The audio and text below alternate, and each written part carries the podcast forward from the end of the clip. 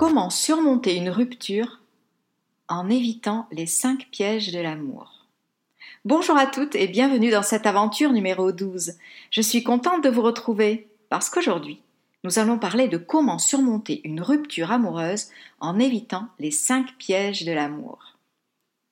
Dans mes podcasts précédents et sur votre demande, nous avons vu en détail les quatre premières étapes de la rupture amoureuse, c'est-à-dire le choc, la tristesse, la culpabilité et la résignation. Mais aujourd'hui, le but de cette aventure est de vous informer sur ces attitudes que nous avons et que nous pensons constructives, mais qui nous enferment un peu plus profondément dans la douleur. Ce sujet est très important car sans cette connaissance, vous risquez de vous retrouver prisonnière dans la souffrance. Alors, prenez de quoi noter, installez-vous confortablement et coupez toutes les distractions, car je vais vous partager quelques-unes de mes astuces que je livre à mes clientes pour surmonter plus rapidement leur rupture amoureuse. Alors, c'est parti, nous allons voir le piège qui s'appelle qui s'y frotte s'y pique, le piège des nouveaux palliatifs, le piège de la dépendance, le piège des comparaisons destructives et le piège de la fuite à travers les plaisirs mal ciblés. Alors, restez avec moi jusqu'à la fin de cette aventure, car ce que vous allez découvrir est impactant et indispensable pour aller de l'avant. Bonjour et bienvenue dans cette aventure. Je suis Christine Simo, psychologue et love thérapeute chez Amoureuse Espiègle et suis experte dans la réussite amoureuse. Et oui, vous êtes au bon endroit si vous êtes une femme battante et maligne qui n'hésite pas à découvrir de nouvelles astuces pour briser vos blocages afin d'atteindre votre objectif, celui de faire renaître l'amour dans votre couple. J'ai hâte de commencer, mais avant cela, pensez à vous abonner en cliquant sur le bouton ci-dessous et activez les notifications. Comme ça, vous serez la première à progresser dans chacune des nouvelles aventures que je publierai. Ok, Prête à obtenir la vie de couple que vous désirez vraiment? C'est parti Voici tout d'abord le petit moment de gratitude. Et aujourd'hui, je remercie Clémentine d'avoir pris le temps de m'écrire ce message. Elle dit Ma mère est en train de vivre une rupture amoureuse. En couple depuis 22 ans, elle est complètement dévastée. J'ai découvert vos podcasts et je les ai écoutés avec elle. Du coup, nous commentions ensemble chacune des étapes et chacun des exemples. De mon côté, je m'assurais qu'elle situait bien dans quelle étape elle se trouvait et qu'elle suivait les conseils pour s'en sortir rapidement. Non seulement elle a pu s'identifier avec les exemples et minimiser sa souffrance, mais en plus, nous avons développé une complicité comme nous n'avions jamais eu auparavant. Un grand merci, Christine. Euh, eh bien, euh, moi je suis touchée, hein, très touchée par ce témoignage. Euh, je suis heureuse d'avoir pu vous aider je suis maman moi aussi, alors je comprends l'importance d'une bonne relation mère-fille. C'est top, je suis très très contente. Ce moment de gratitude étant terminé, revenons vite au thème d'aujourd'hui, les pièges de l'amour. Je vais vous parler des cinq pièges les plus courants dans lesquels vous pouvez tomber pendant la rupture amoureuse. Vous les rencontrez lorsque vous traversez l'étape de la tristesse, celle de la recherche du coupable, et dans la phase de la résignation, ou de la reconstruction que nous verrons bientôt. Ces étapes se caractérisent par des patrons de conduite plus ou moins destructifs que vous développez pendant cette perte amoureuse comme une réaction à cette frustration. Il est important de reconnaître que vous êtes tombé dans ces trappes et il ne faut surtout pas vous détester parce que vous êtes à l'intérieur de l'une d'entre elles. Il faut accepter cette situation car, après tout, c'est normal de tomber dans ces pièges, tout le monde passe par là. Personnellement, je crois que je n'ai rien raté. Je suis tombée dans absolument tous les pièges. Alors certains, bien sûr, euh, j'y suis restée un peu plus longtemps, d'autres un petit peu moins, mais le sachant, en analysant la situation, je me suis bien rendu compte que j'étais dedans et que je pensais avoir raison et agir de façon correcte. Donc ce podcast est très important si vous voulez aller de l'avant et souffrir moins longtemps. Pour ma part, euh, la douleur m'empêchait de penser de façon claire, alors je faisais comme tout le monde. Je tombais dans les pièges, en pensant que mon attitude était la bonne.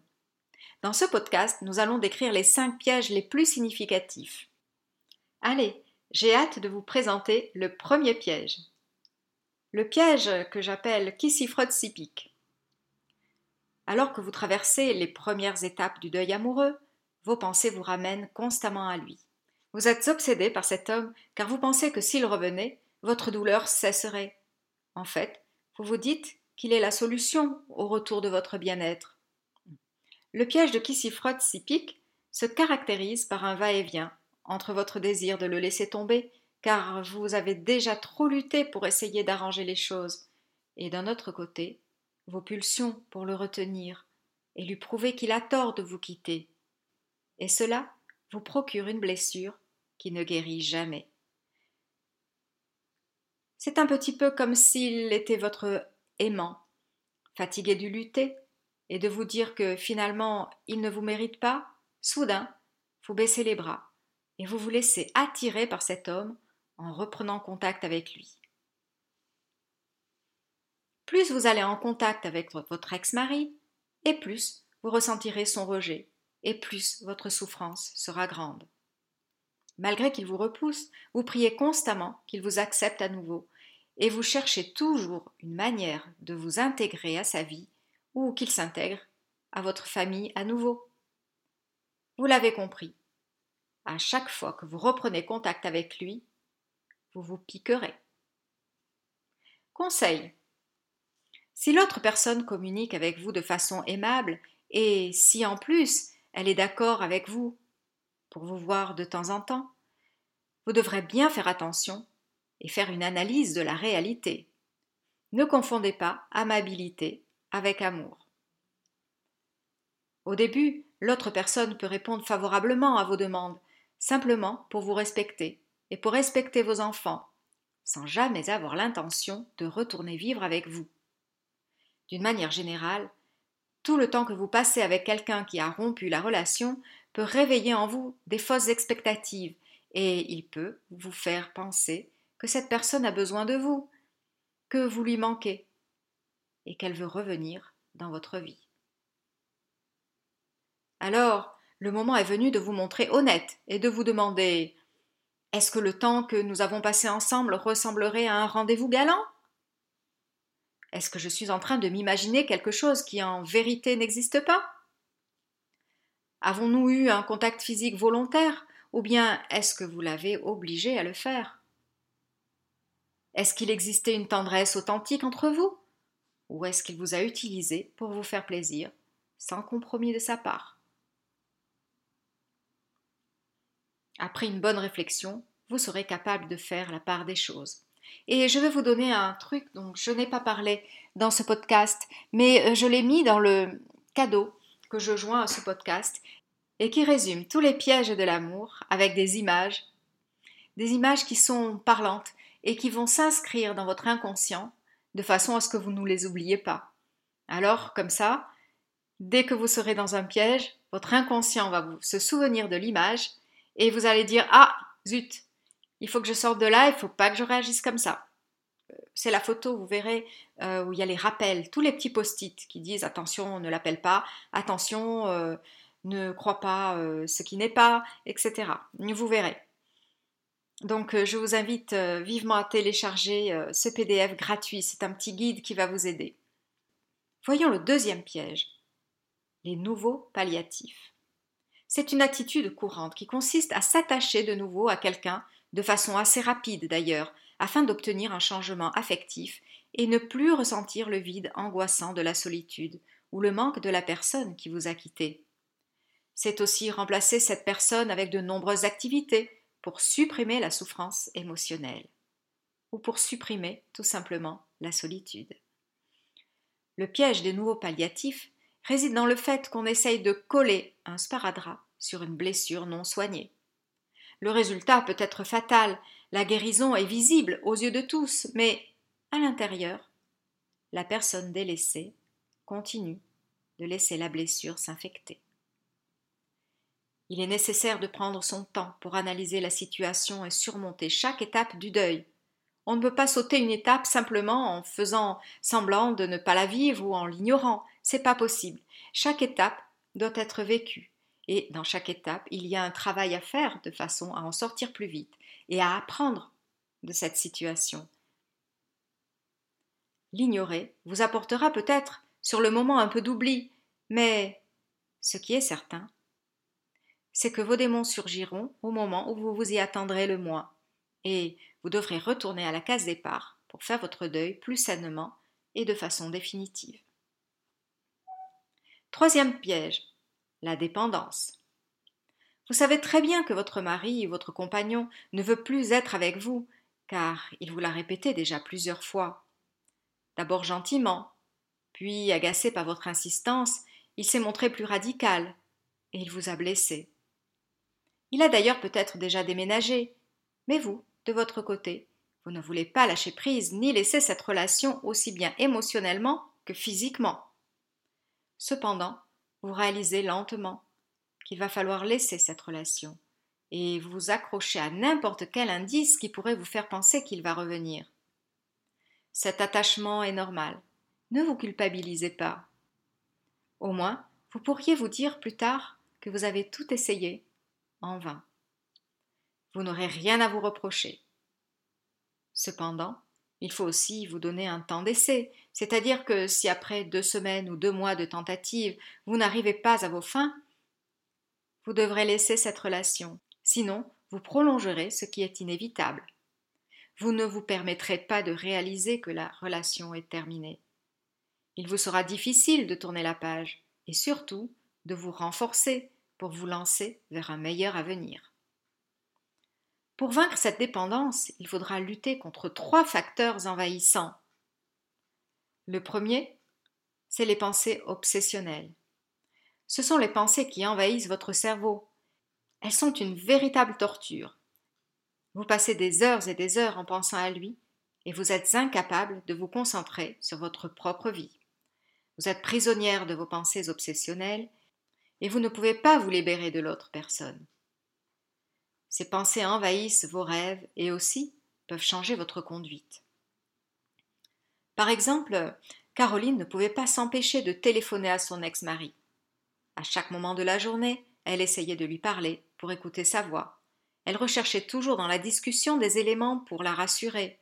Elle ne pouvait pas s'empêcher aussi de lui envoyer des textos passionnés, lui disant qu'elle avait changé et qu'elle regrettait son attitude, qu'elle aurait dû s'occuper de lui davantage. L'absence de son homme la consumait tous les jours et toutes les nuits. Elle pensait à ce qu'il pourrait faire. Où était-il? Voyait-il quelqu'un? À quel restaurant allait-il? Avec qui passerait-il son week-end? Cette obsession était ancrée dans ses pensées. Elle avait du mal à se contrôler.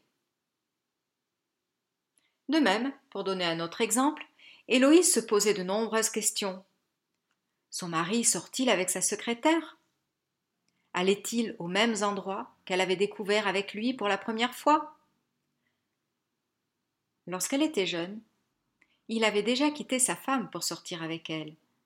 Elle était alors la nouvelle secrétaire de la société. L'histoire allait-elle se répéter?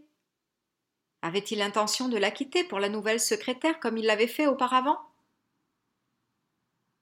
Elle passait alors en revue sa vie avec lui, les chansons qu'ils aimaient écouter ensemble, le bon vin qu'ils buvaient les soirées d'hiver. Parfois, un parfum lui rappelait un voyage qu'ils avaient fait ensemble. Elle ressentait encore un vide profond, la nostalgie de la vie qu'elle avait avec lui. Son absence, ses mots, son odeur, tout lui manquait. Bref, elle sentait un vide qui l'empêchait de se concentrer sur sa propre vie et sur son propre travail. Si vous êtes comme Héloïse, si vos pensées vous tourmentent, sachez que cela passera.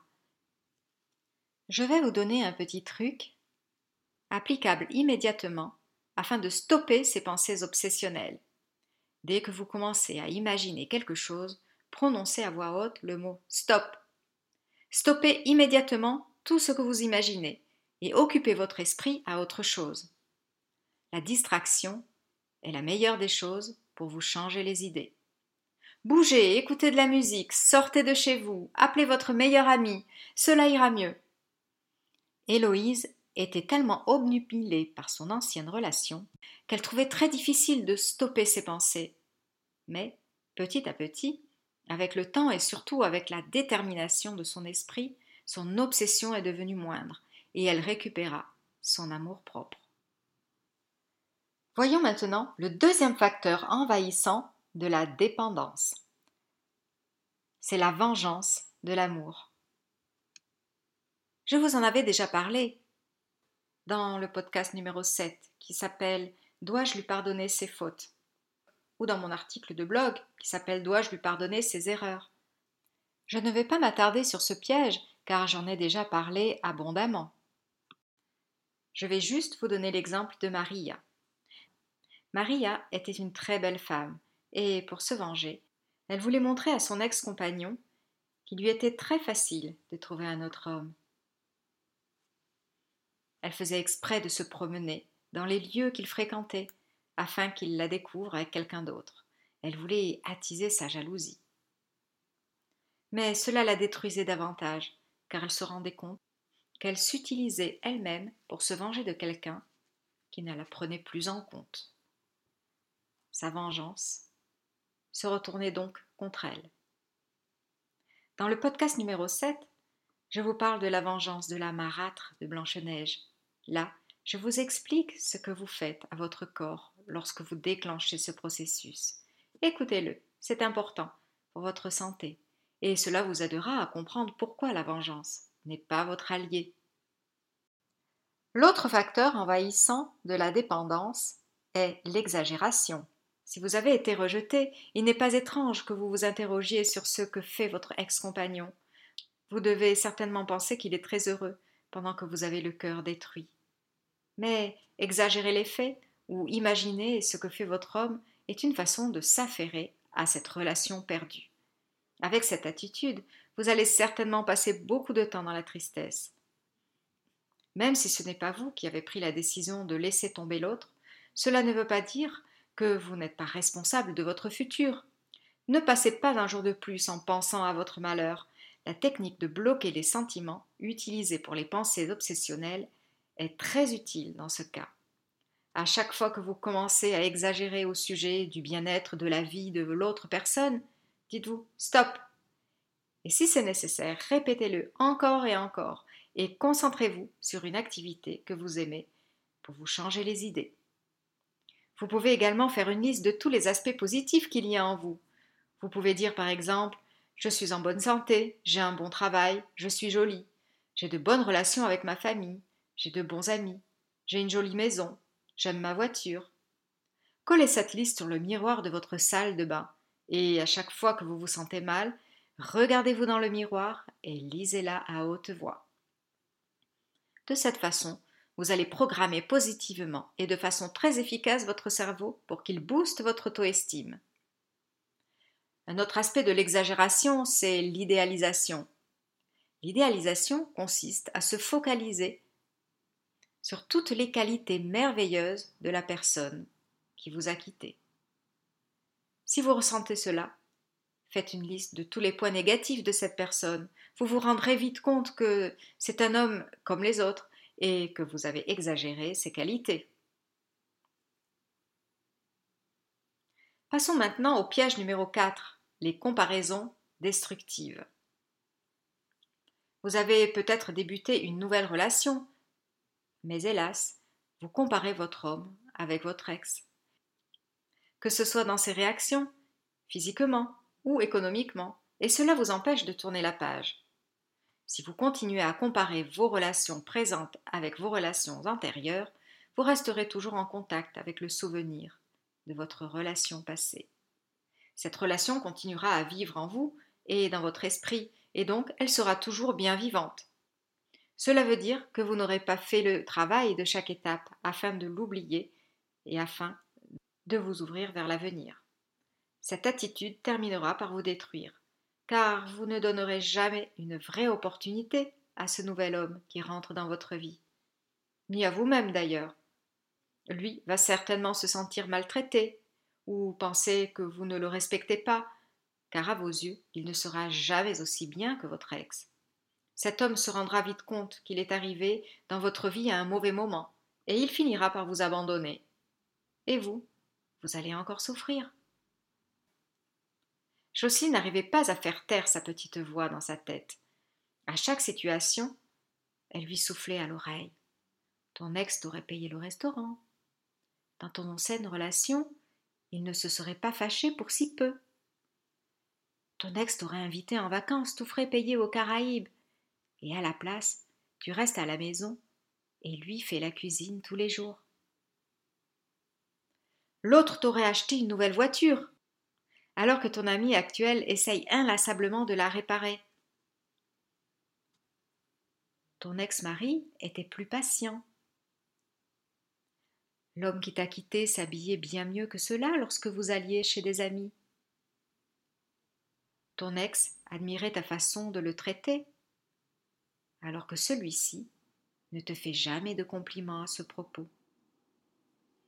Jocelyne ne pouvait pas apprécier sa nouvelle conquête. Cet homme avait pourtant des qualités extraordinaires qu'elle ne voyait pas.